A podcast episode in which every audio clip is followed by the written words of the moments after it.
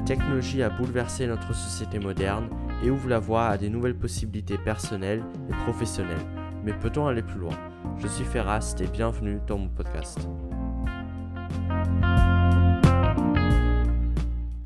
Bienvenue dans ce nouveau podcast. Aujourd'hui, on va parler de l'éthique des hackers. Alors, qu'est-ce que l'éthique des hackers?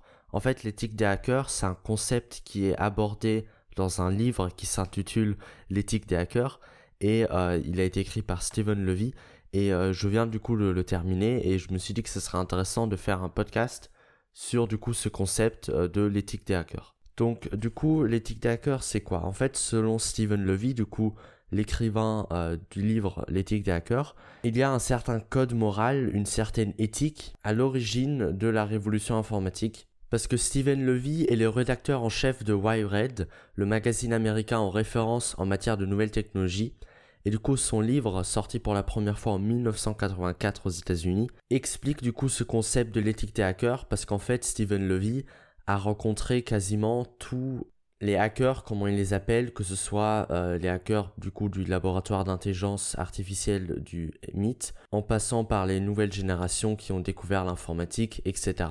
Le mieux, je pense, c'est que je vais vous lire un passage euh, du livre pour que vous compreniez ce que c'est.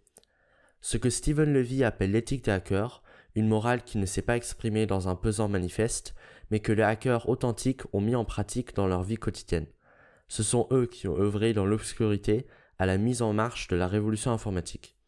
Depuis les laboratoires d'intelligence artificielle du mythe dans les années 1950, jusqu'aux gamers des années 1980, en passant par toutes les chambres de bonne où les jeunes surdoués ont consacré leur nuit blanche à l'informatique, Stephen Levy les a presque tous rencontrés. Voici leur histoire. Donc ça, c'est un peu en fait l'intrigue du livre. Et euh, du coup, il y a également aussi Bill Gates, euh, Steve Jobs, Steve Wozniak, que Stephen Levy euh, a rencontré pour écrire ce livre, mais aussi Richard Stallman, qui est du coup le créateur de Emacs, qui est un éditeur de code extrêmement populaire pour les codeurs, mais surtout pour les codeurs expérimentés. Vous l'aurez compris, Stephen Levy a à peu près rencontré quasiment tous les hackers, comme il les appelle du coup, euh, en gros tous les codeurs, qui ont œuvré à l'informatique euh, à ses débuts. Et du coup, selon lui, il y a une éthique, un code moral qui s'applique à quasiment tous les codeurs euh, de cette génération et qui ont vraiment créé le cœur de l'informatique. Donc le livre en soi, il est vraiment passionnant puisque moi personnellement, j'ai appris beaucoup de choses sur l'histoire de l'informatique et qui a réellement œuvré pour donc ça, c'était vraiment très intéressant. Euh, du coup, je vous recommande de lire le livre parce que le livre est vraiment intéressant. Alors le livre est un peu long parce que il fait quand même 500 euh, pages et c'est écrit en petit. Donc il faut, faut s'accrocher pour le lire, mais je pense réellement que ça vaut la peine de le lire. Même si certains passages sont un peu rajoutés juste pour faire du remplissage, mais le livre en général est quand même assez bien. Et c'est la première fois que je lis euh, du coup un livre de Stephen Levy et je trouve ça plutôt bien écrit donc je pense que je vais aussi lire d'autres livres de Stephen Levy parce que c'est très intéressant. Donc maintenant parlons euh, de cette fameuse éthique des hackers. Donc en fait dans le livre il y a plusieurs phrases qui résument plusieurs idées euh, de l'éthique des hackers. Donc j'ai un peu synthétisé tout ça et je vais vous lire du coup les phrases en question tout de suite et je vais vous expliquer mon point de vue sur cette éthique des hackers. Donc la première phrase c'est l'accès aux ordinateurs et à tout ce qui peut nous apprendre quelque chose sur la marche du monde doit être total et sans restriction. Appliquez toujours ce principe, faites-le vous-même. Donc ça c'est la première phrase qui résume euh, du coup une idée de l'éthique des hackers. Et du coup, Steven Levy commente dans le livre que les hackers pensent que l'on peut apprendre beaucoup des systèmes et plus généralement du monde en les démontant pour en comprendre le fonctionnement, puis en utilisant ce savoir pour les améliorer. Et en fait, ça, c'est le principe même d'Internet, puisque sur Internet, il suffit de taper quelque chose qu'on le recherche, puis on trouve généralement la solution à notre problème. Et ça, on vient à notre deuxième phrase qui nous dit l'accès à l'information doit être libre. Donc ça, c'est la deuxième phrase qui résume l'éthique des hackers, même si cette phrase et la précédente entrait en contradiction avec notamment Bill Gates, parce qu'en soi, cette phrase était vraie euh, au laboratoire d'intelligence euh, du mythe, mais le problème c'était que quand l'informatique a commencé à rencontrer le monde du business, eh bien c'était déjà plus compliqué puisque par exemple un logiciel, on pouvait pas simplement le vendre gratuitement. Et c'est là où Bill Gates a eu un peu de complications avec euh, d'autres codeurs slash hackers, puisqu'en fait, dans le monde du business, bah, il faut bien générer de l'argent. Alors que dans le laboratoire d'intelligence du mythe, ils étaient financés et chacun faisait un peu son petit bidouillage dans son coin. Et si quelqu'un voulait modifier le programme, il pouvait faire librement sans devoir demander l'autorisation, puisque selon eux, ça servait à rien euh, d'interdire quelqu'un d'accéder à un programme puisqu'il pouvait le modifier et donc en soi, il pouvait aussi l'améliorer. Donc c'était vrai dans le monde restreint du laboratoire d'intelligence du mythe, mais c'était un peu moins vrai euh, dans le monde du business et des affaires. Alors la troisième phrase, il me semble, c'est euh, défier le pouvoir, défendez la décentralisation. Alors ça, c'est un peu le principe même euh, du Bitcoin et de la décentralisation en général puisque le but même c'est d'être contre l'autorité et de défendre la décentralisation. Donc je suis plutôt d'accord avec cette phrase euh, du coup de l'éthique des hackers, défier le pouvoir, défendre la décentralisation, puisque ça colle aussi avec la philosophie même de la blockchain qui est à l'origine du Bitcoin, même si euh, je ne suis pas sûr que la décentralisation à l'échelle mondiale et cela dans tous les domaines serait réellement avantageux pour une société est-ce que ça permettrait à une société de ne pas s'effondrer? Ça, je ne sais pas. Mais en tout cas, dans certains domaines, c'est quand même intéressant d'appliquer ce principe de la décentralisation. Bon, même si en réalité ce principe s'applique aussi et surtout à l'informatique, et que euh, dans l'informatique, évidemment, elle est selon moi extrêmement pertinente et viable. Et maintenant, passons par une de mes phrases préférées, qui est les hackers doivent être jugés sur leurs résultats, et non sur des critères fallacieux comme leur diplôme, leur âge, leur ethnie ou leur classe. Puisque on va prendre par exemple l'exemple de l'âge, il y a des gens euh, qui sont extrêmement doués en informatique et qui n'ont euh, même pas encore 18 ans, et d'autres qui le sont moins et qui ont euh, par exemple un diplôme, etc. Et du coup qui croient se sentir supérieurs ou avoir plus de compétences que le surdoué qui apprend en autodidacte à coder alors qu'il est encore à l'école.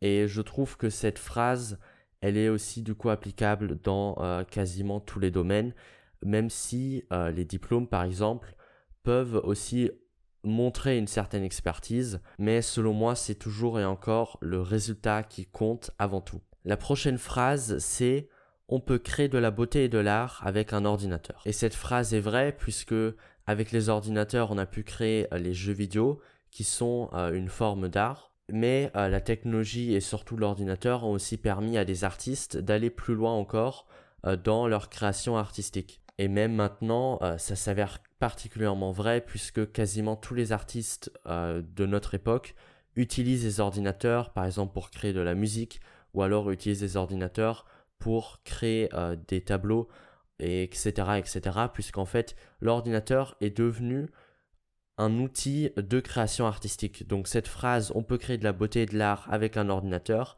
elle était euh, encore floue à l'époque, mais plus les années ont avancé, plus on s'est rendu compte à quel point cette phrase était vraie, et maintenant il n'y a plus aucun doute, euh, on peut créer de la beauté et de l'art avec un ordinateur, et c'est véridique. Donc euh, cette phrase était plutôt visionnaire puisque je vous rappelle que c'était en 1950 à l'époque où euh, un ordinateur euh, faisait encore la taille d'une pièce entière et que la seule création artistique entre guillemets avec un ordinateur à l'époque c'était soit de générer une image ou alors de simplement générer des petites bandes son très griselées où on entendait réellement que c'était fait par un ordinateur puisqu'en réalité les technologies du son n'était pas encore aussi évolué à l'époque, en tout cas euh, les technologies du son avec un ordinateur. Et juste euh, un petit détail que j'ai oublié de mentionner juste avant, qui est pourtant le principe même de la citation euh, dans le livre, qui est que la programmation informatique, c'est une forme d'art. Et je suis plutôt d'accord avec ce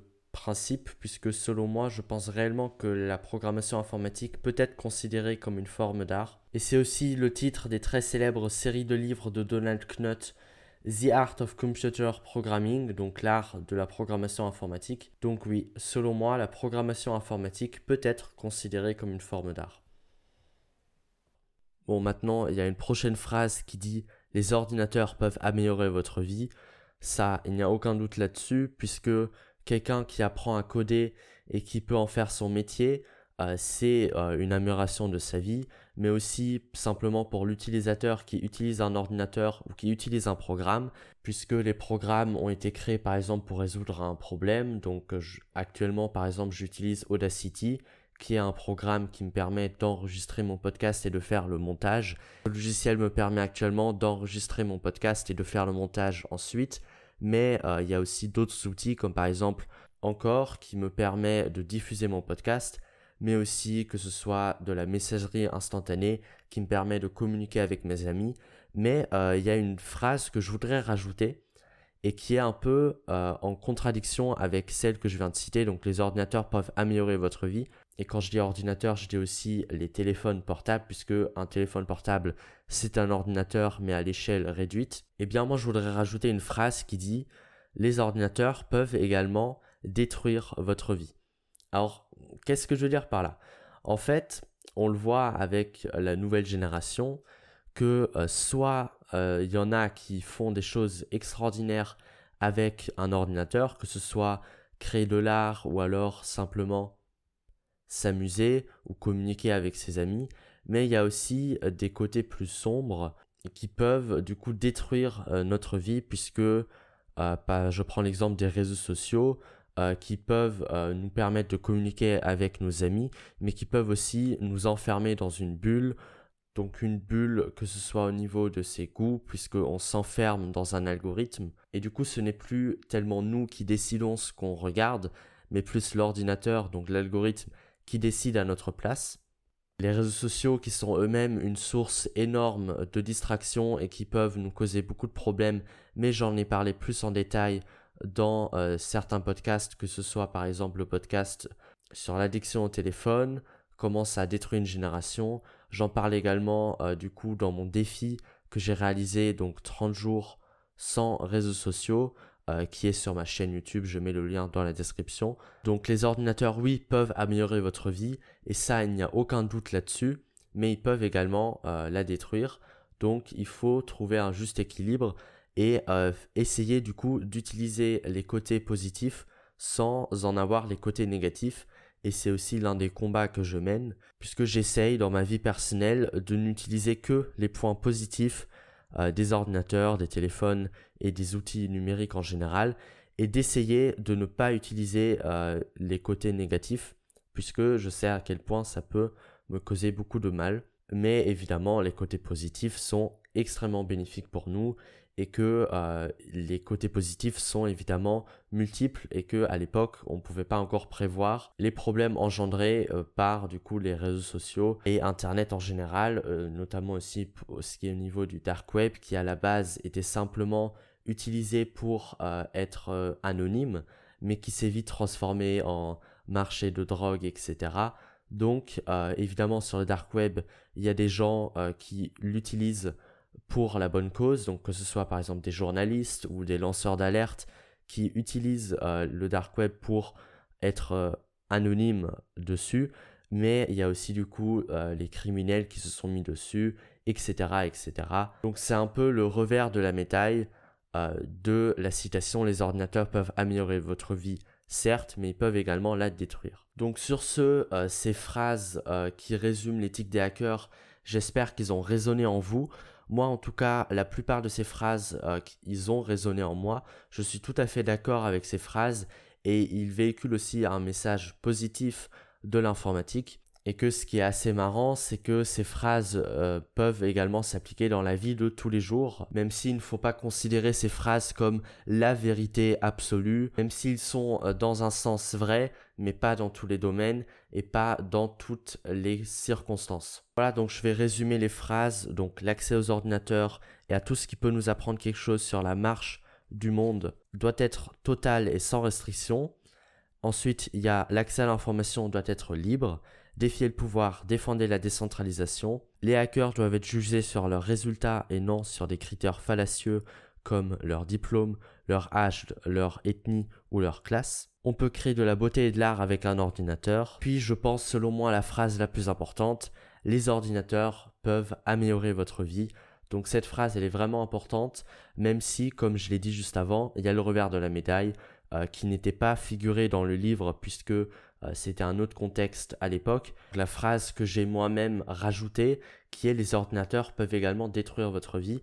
Et moi, je pense réellement que du coup, c'est une question d'équilibre et que c'est aussi l'un des buts du podcast, c'est de réussir à en tirer les avantages euh, des ordinateurs, mais aussi à dégager les côtés négatifs. Donc j'espère vraiment que ce podcast vous a plu. Et si vous êtes intéressé par les sujets, euh, que ce soit de la crypto-monnaie, que ce soit de l'informatique en général, donc je parle aussi de programmation évidemment, mais aussi des côtés négatifs et comment les enlever de notre vie pour regarder seulement les côtés positifs, n'hésitez pas à vous abonner au podcast. J'ai également la chaîne YouTube où je reposte les podcasts et où je poste des vidéos exclusives relatives au podcast, comme par exemple le défi des 30 jours sans réseaux sociaux que j'ai réalisé sur la chaîne YouTube. Donc je vous mets tout ça en description. Et nous, on se retrouve la semaine prochaine pour un nouvel épisode du podcast. Je vous dis à plus.